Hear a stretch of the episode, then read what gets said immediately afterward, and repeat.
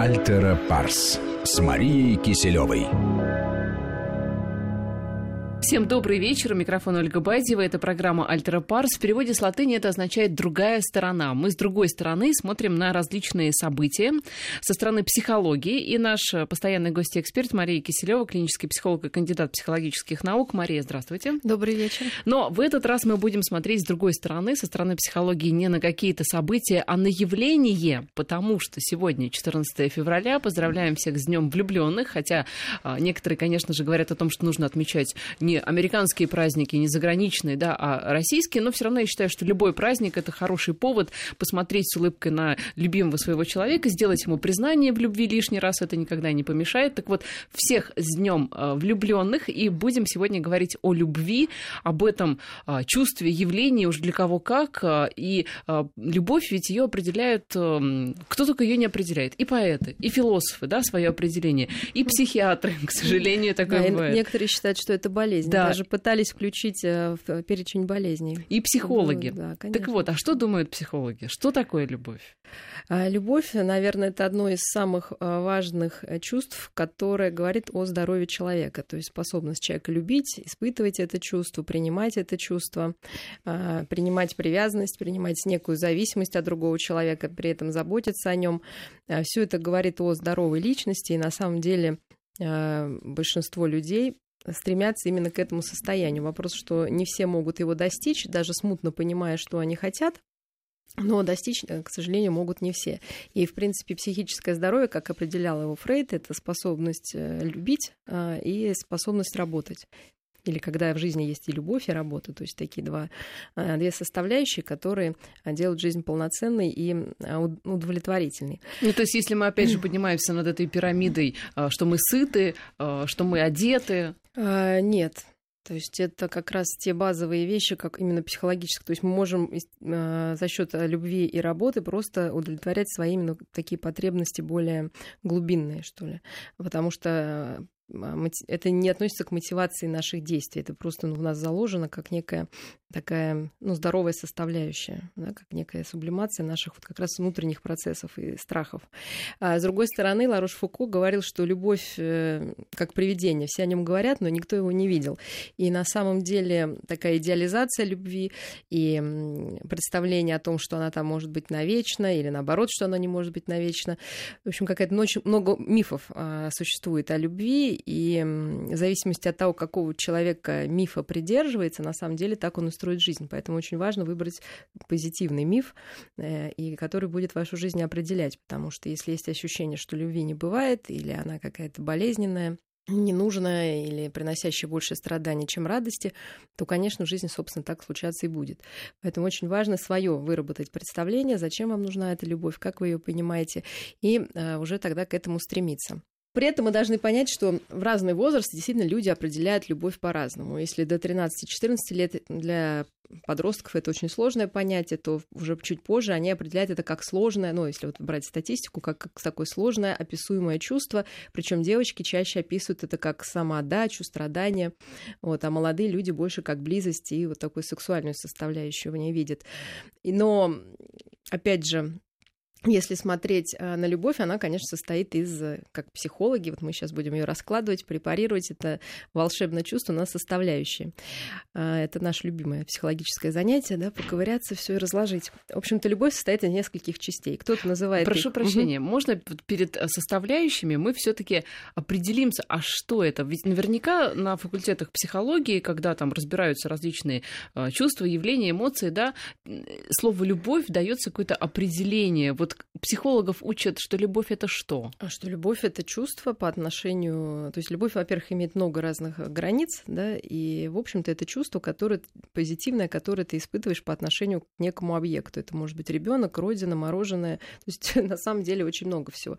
Но и дальше уже, в зависимости от психологической теории, люди выделяют различные подходы. Там биохимические, что это некая реакция организма на, на особь там, противоположного пола, если мы берем любовь между людьми. Э, даже между ребенком, да, что какой-то есть гормональный обмен, который способствует возникновению привязанности. Если это там психоанализ, то там, конечно, идет больше на бессознательное, на нашу на объектные отношения, что человек, он не может существовать отдельно, ему нужен некий объект для того, чтобы э, взаимодействовать, ну, как бы познавать а, себя, и что любовь приходит от любви родителей, и, собственно, во многом любовь в будущем и способность человека любить зависит от того, как его любили родители в детстве. Вот. Ну и так далее, разные теории, они свою дают трактовку, поэтому тоже одного определения нету. Но тем не менее, э, если все это объединить, то оказывается, что любовь состоит из привязанности, то есть это из желания быть рядом с человеком, когда тебе с каким-то человеком уютно и комфортно, и это в основном типа такой привязанности, мы можем потом, если будет э, интересно или время поговорить об этом, зависит, конечно, от того, что было в детстве с родителями, как привязанность сформировалась в детстве. Э, дальше это забота или ответственность. То есть обязательно вот именно в зрелой любви эта составляющая должна быть. И, э, наверное, самая такая сейчас развитая да, история, которая многие считают основной, основой любви, хотя это просто, наверное, первая ступень, это такая страсть, э, которая основана на сексуальном влечении. Вот еще многие выделяют как отдельная интимность и близость, но она больше заключается не в физической близости, а в том, что между двумя людьми создается определенное пространство а, безопасное, в котором можно не только сексом заниматься, но и обсуждать а, и эмоционально поддерживать э, друг друга, обсуждать проблемы, а, какие-то строить планы. То есть вот такая близость, на самом деле, которая и является, наверное, самой ценной э, составляющей любви, когда человеку с другим человеком комфортно, он чувствует э, и поддержку, и заботу, и вот этот эмоциональный отклик. Ну вот смотрите, угу. по поводу страсти, например, если все-таки мы берем любовь в отношениях людей, не любовь к мороженому, да, к еде, к ресторанам, там, к горным лыжам, а именно людей, то ведь э, любовь матери к ребенку и наоборот ребенка к матери, она без э, проходит, естественно, там физической страсти, хотя это любовь э, все равно в том числе включающая физическую близость, да, физический да, нет, контакт. Ну, конечно, то, объятия. что сейчас я описала, это именно любовь, э, любовь между мужчиной и женщиной или ну, между взрослыми людьми, да, назовем так. Угу. То есть ну, это то все-таки есть... уже любовь в том понимании, в котором вот э, сегодня мы празднуем праздник, да, а, потому что. То есть любовь еще можно подразделять и на любовь там родительская, Конечно, любовь ну, детей, ну, патриотизм, любовь... там это все. То есть мы от этого отходим сейчас. Просто я хочу сказать, что многие это и объединяют психологи как общую какую-то составляющую, потому что, э, например, в любви матери э, к ребенку вот эта привязанность за счет э, ну, такого вещества, как окситоцин, э, поддерживается, да, например. Но при влюбленности он тоже вырабатывается и отвечает тоже за ту же привязанность мужчины к женщине, женщины к мужчине. Но плюс к этому еще другие, да, прибавляются вещества химические, которые тоже эту влюбленность поддерживают. Мне это просто кажется, что любовь, если брать в таком все-таки более широком плане, между мужчиной и женщиной, матерью, ребенком, там, отцом и ребенком, это все равно не, не некое такое единое чувство, которое ну, подразделяется очень условно. А, там, а, ну, есть страсть, нет страсти, все равно признаки общие, да, признаки там, та же ответственность, жертвенность, признаки а, сделать, возможно, себе хуже, но лучше любимому объекту. Ведь общие абсолютно признаки. Ну, поэтому... вот это больше вы описываете то, что называется привязанностью, да, такой вот, потому что в ней очень мало, как, то есть настоящая любовь, я имею в виду, если брать между мужчиной и женщиной, конечно, сексуальный компонент, он первичный, на чем базируется это любовь. То есть это интересно, да, потому что все равно любовь начинается с влюбленности. Угу. Мы не можем сразу взять и полюбить, то есть это нереально. То есть, подождите, а психологи разделяют влюбленность и любовь. Конечно, конечно. Хорошо, давайте и... тогда по порядку о влюбленности. Да, вот сейчас. а влюбленность можно считать это первый, да, такой начало любви между взрослыми партнерами, да, потому что сейчас у нас любовь бывает и однополая, чтобы никого не обидеть, будем говорить так. А, и, конечно, она начинается со страстного некого влечения, где при, при, ну, основной компонент, конечно, сексуальный. Происходит первоначально оценка партнеров друг друга по внешним а, параметрам. И интересно, что мужчины достаточно быстро оценивают, ну, в данном случае женщину, на привлекательность. То есть так буквально там 36% мужчин могут просто издали, увидев э, девушку или женщину, понять, могут ли они в нее влюбиться. Еще там 25% Грубо говоря, на несколько ли они вступить секунд. с ней в контакт интимный? Нет, насколько получится ли у них вот какие-то отношения хотя бы краткосрочные, угу. да, то есть начнем, ну, хотя бы вот так, да. Многие, а может быть, и дальше перерастающие в долгосрочные. То есть оценка происходит моментально. От доли секунд до 30 секунд происходит такая оценка. Многим там более тугодумным нужно а, несколько встреч, да, но это 16% мужчин, которые вот так вот сразу не определят, получатся ли какие-то отношения с той или иной девушкой. Ну, то есть мы должны понять, что такая оценка во многом она уже заложена. Почему? Потому что прежде чем влюбиться, человек должен создать внутри себя некий идеальный образ партнера, который складывается из кучи всяких-всяких составляющих. Э, прежде всего, это такие очень примитивные вещи, и запах, и э, тембр голоса, мелодика голоса, то есть то, что прям действует совсем на бессознательное. Дальше это уже какие-то внешние качества, и потом уже э, ценностные качества, интересы, увлечения, ну, тип характера, темперамента. То есть э, такая внутренняя схема, она у всех присутствует. Позже происходит интересное такое явление, когда человек встречает ну, кого-то похожего вот на свой идеал, то он склонен наделять, э, ну, например, там несколько качеств уже есть у, этой, у этого человека, э, тогда все остальное на него проецируется, ему приписываются все качества идеала. Происходит вот такая идеализация, которая, конечно, во время э, влюбленности очень спасительна. То есть мы видим только преимущества нашего партнера, мы видим только сходство между собой и партнером, и в общем-то, с головой окунаемся друг в друга. Можно так, наверное, сказать, потому что э, по тоже такой есть э, термин, что если взять весы, то на одной стороне весов любимый человек, на другой весь земной шар, да, потому что вот этот один человек, он становится вселенной, а, в которой живет влюбленный. Но все-таки мне кажется очень интересно, а что первично при вот этом решении? Могу я влюбиться в человека или нет. Вот, например, что первично у мужчин и что первично у женщин. И правда ли, есть, кстати, такое мнение, где-то слышала, что женщины буквально в первые там, 5 секунд решают, будет у них что-то с мужчиной или нет. А обычно мужчина, конечно, опять же смотрит на внешние данные, которые говорят о фертильности женщины, о ее способности дать ему э, здоровое потомство. И, собственно, это не зависит от веса, не зависит от ну, именно от общую, ну, как бы общей массы женщин, да, сколько она весит, а зависит от пропорций. И прежде всего это то, что талия, ну, здесь посчитано, должна составлять 70% от э, а, объем талии, 70% от объема бедер. Дальше там плюс, как бы, какие килограммы. Интересно, вы да. знаете, надо записать эту то есть, цифру. Потому что, на самом деле, эта цифра, она говорит о том, что женщина более склонна родить здоровое потомство. То есть, подождите, вот эти стандарты, я сейчас пытаюсь понять, 90-60 60-90. Они близки. Они да. близки, да? То есть 67, 67-80% это тот э, параметр, то есть от объема э, бедер должен быть объем талии, ну как должен, да, то есть по природе угу. вот так вот как бы высчитывается, да, это, это то, за что мужчина в любом случае зацепится. Поэтому доказано, что когда женщина выходит, мужчина всегда смотрит как бы на нижнюю часть ее фигуры, оценивая как раз вот эту пропорцию.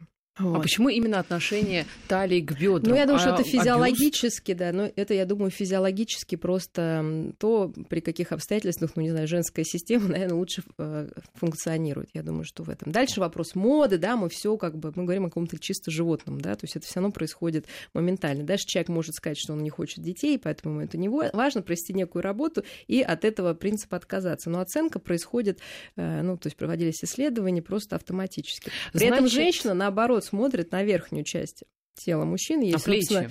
Ну, даже не на плечи, она смотрит больше в глаза, понимая, насколько человек надежен. То есть женщине больше важна надежность. И она тоже как бы быстро оценивает, насколько этот человек э, просто надежный по характеру и по своему, извините, благосостоянию. Ну, смотрите, значит ли это, что соответствующая одежда, которая подчеркивает, э, допустим, силуэты талии и бедер, да, она для мужчин ну, изначально привлекательна, потому что они смотрят на эти параметры. То есть да. вот, э, она ими... привлекательна, но опасна, потому что, опять же, исследования проведенные говорят, что после пяти минут с э, разговора с интересной девушкой уровень IQ мужчины снижается.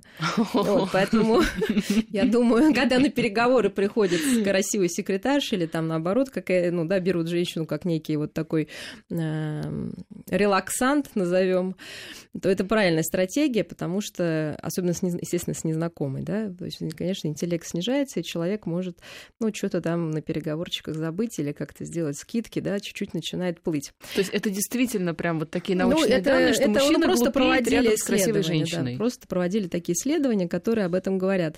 Также говорят, что при том, при разговоре тоже с э, симпатичной девушкой, именно которая тебе нравится, у мужчины тоже в течение пяти минут меняется гормональный фон, который влияет и на слюнотечение, то есть слюнки начинают течь там, да, то есть, ну, тяжело ему, конечно, справляться с этой.